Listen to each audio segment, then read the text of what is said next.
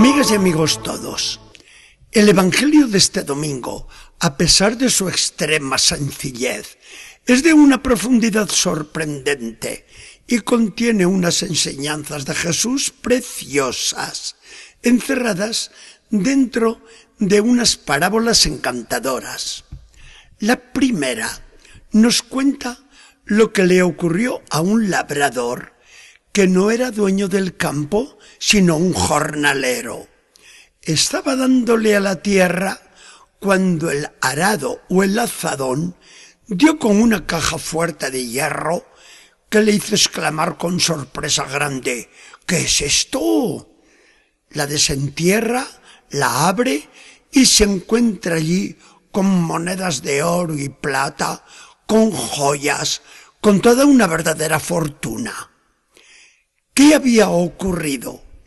Jesús no lo cuenta porque no desarrolla esta parábola, pero se adivina todo.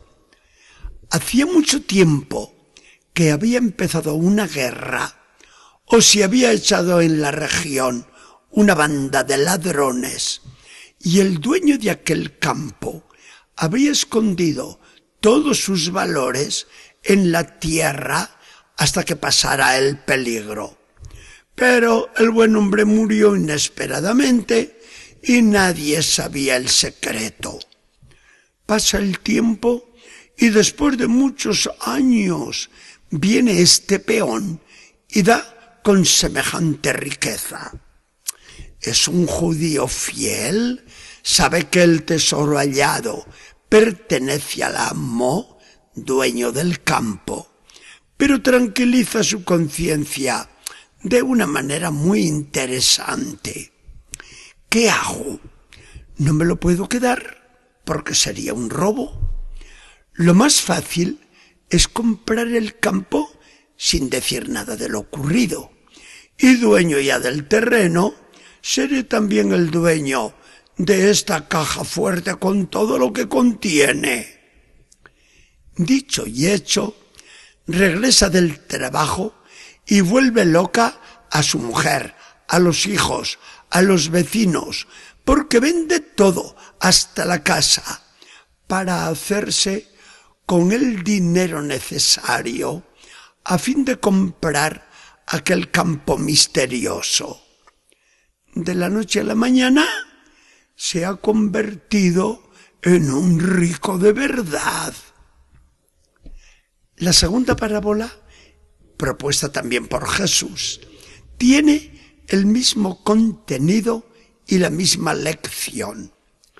Va por las calles voceando su mercancía, un vendedor ambulante de joyas, y un judío listo y muy entendido ve en el cestillo una piedra preciosa de un valor inestimable y se dice entusiasmado, si me hiciera con esta joya. Empieza el regateo y al fin llegan los dos a un acuerdo.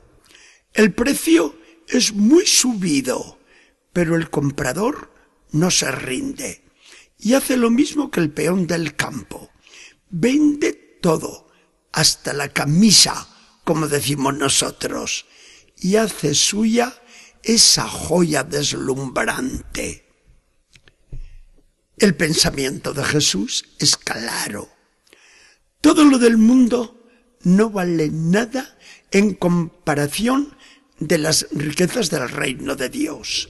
La fe, la gracia, la virtud cristiana, el cielo que promete y que da.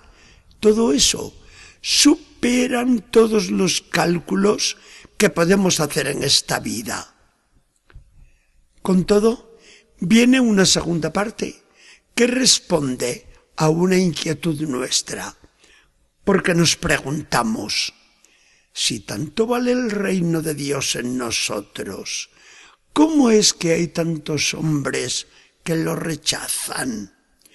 ¿Cómo entre los mismos cristianos hay tantos que viven de manera indigna de su bautismo. ¿Cómo vemos tantos malos entre los buenos? ¿Tendremos todos al final la misma suerte. Jesús responde con otra parábola o con una comparación de lo que sus oyentes ven cada día a las orillas del lago y les dice, el reino de los cielos es como lo que les pasa a los pescadores. Echan la red al agua y se llena de peces. La arrastran a tierra, la sacan fuera y empieza la selección. Toman los pescados buenos y los meten en canastos. Agarran los malos y los botan lejos en la basura. Esto va a ocurrir al final del mundo. Enviaré a los ángeles y separarán a los buenos de los malos. A los buenos los llevarán para ser servidos como pescados buenos en la mesa del cielo y arrojarán a los malos en el horno encendido donde no habrá más que llanto y rechinar de dientes. Así se explicaba el Señor. Así respondía a la gran inquietud de los judíos. ¿Cuándo llegará el reino de Dios? Y así satisface nuestra legítima curiosidad, porque nos interrogamos también muchas veces. ¿Qué hemos de pensar sobre el reino de Dios y sobre la Iglesia? ¿De qué manera pertenecemos al reino unos y otros? ¿Qué será de los buenos y de los malos al final? Aunque ahora estemos en la iglesia y en el mundo todos mezclados. Con la venida de Jesús, con su predicación, con su muerte y su resurrección, el reino de Dios quedó iniciado en la tierra. Y Jesús instituyó la iglesia como principio y semilla del reino, a la vez que como medio para ingresar en el reino y como el terreno más apropiado para vivir la vida del reino de Dios. Al final de los tiempos no quedará más que la iglesia glorificada, que será la consumación total y definitiva del reino de Dios. Jesús habrá entregado al Padre un reino universal y eterno, en el que Dios será todo en todos. Los malos habrán corrido una suerte muy diferente. Esto está claro. Y también están muy claras las conclusiones a que nosotros llegamos en nuestra reflexión. Algo más valioso que la gracia de Dios, que es la vida del reino, imposible. Algo más grande que la iglesia, expresión concreta del reino de Dios en el mundo, imposible algo más trágico que perder la fe y abandonar la iglesia pasándose a otros bandos, nada peor.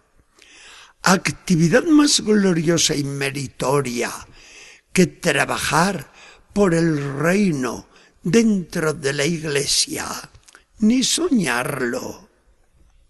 Señor Jesús, al darme la fe, y al hacerme vivir en tu gracia, me das la mayor riqueza en que yo podría soñar y me destinas a tu reino eterno.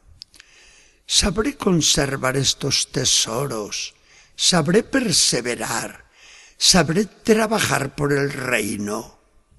Todo pasa en el mundo, solo tú permanecerás para siempre. Que el Señor nos bendiga y acompañe.